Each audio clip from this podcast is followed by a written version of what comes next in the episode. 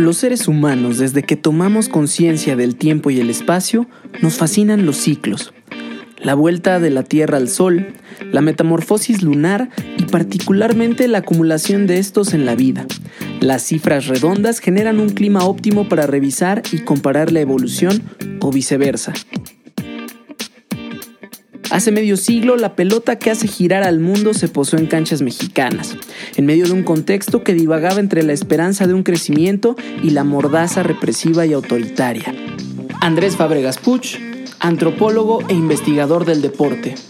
Vivíamos en un contexto de un gobierno muy autoritario, con un presidente que además su personalidad ha sido analizada por distintos eh, especialistas y pues hay coincidencia en que había un problema ahí de, de complejo de inferioridad que hacía que reaccionara todavía con más con más este pues más más eh, más rabia no y más odio hacia los jóvenes.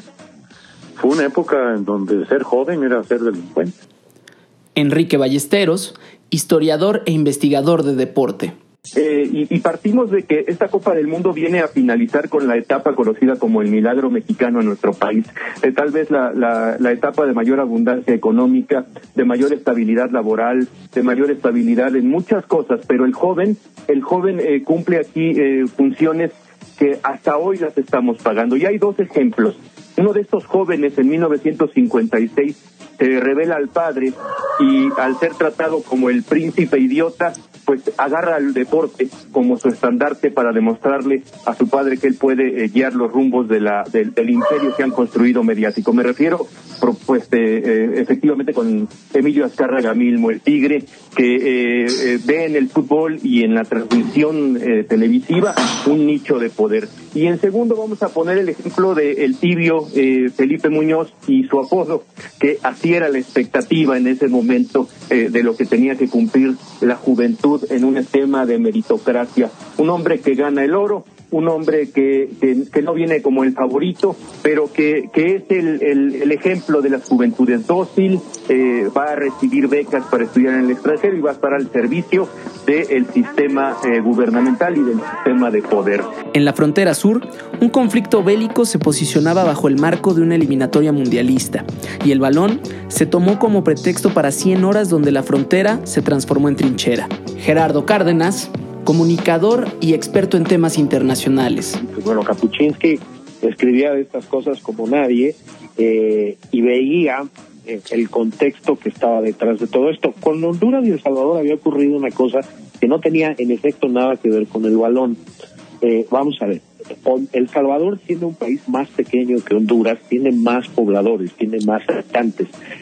Honduras tiene más tierras, pero menos pobladores. Se había dado un tema de tierras eh, Honduras no tenía suficiente mano de obra para cultivar eh, sus tierras y empiezan a aceptar a migrantes salvadoreños en uno de esos primeros fenómenos de migración eh, de la segunda mitad del siglo XX.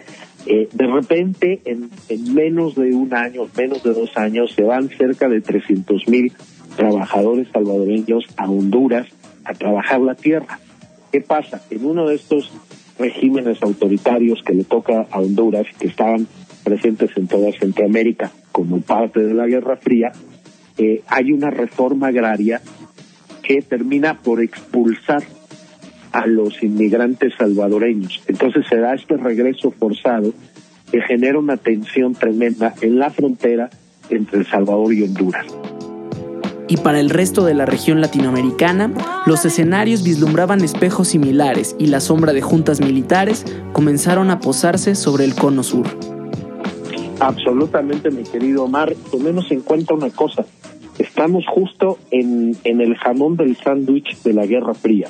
¿no? La Guerra Fría que empieza en el 46 y que se va a extender hasta la caída del muro de Berlín eh, y la caída de la Unión Soviética entre 89 y 91, estamos justo en la mitad de eso, en esa carnecita del sándwich político y geopolítico, y América Latina es uno de los muchos campos de batalla, como lo fue Vietnam, como lo fue África, de la Guerra Fría, con guerras de baja intensidad, como la guerra, la famosa guerra del fútbol entre Honduras y El Salvador, o eh, situaciones de alta intensidad como los golpes militares en América Latina. Entonces, desde Guatemala, ya como bien mencionabas y como sucedió esta mañana, ya se habló del contexto de México, pero de Guatemala para abajo, eh, están viviendo situaciones muy complicadas. Y el fútbol juega un papel estratégico en esto porque eh, los triunfos en el fútbol le dan validación, por un lado,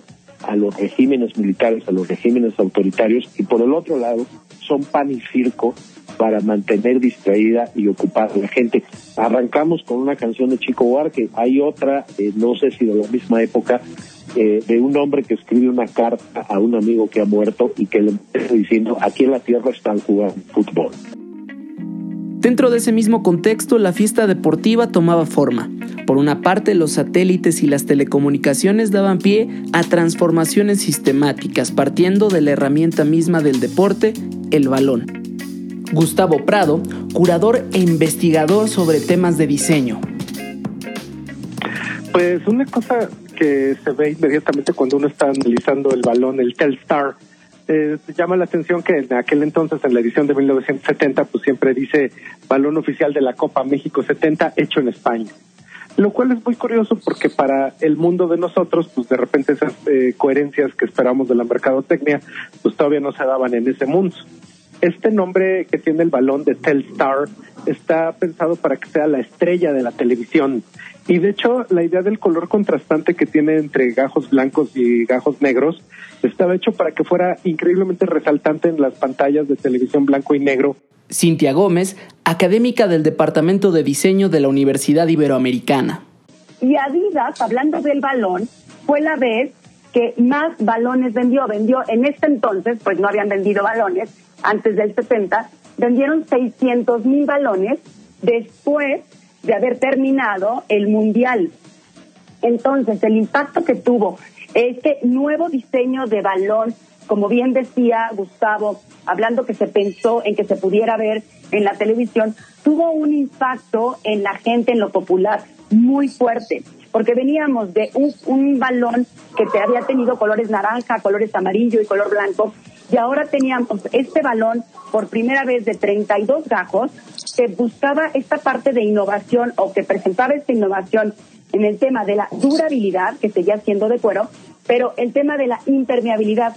El balón cuando llovía no tenía tanta agua en su interior, entonces seguía generando esta facilidad de juego.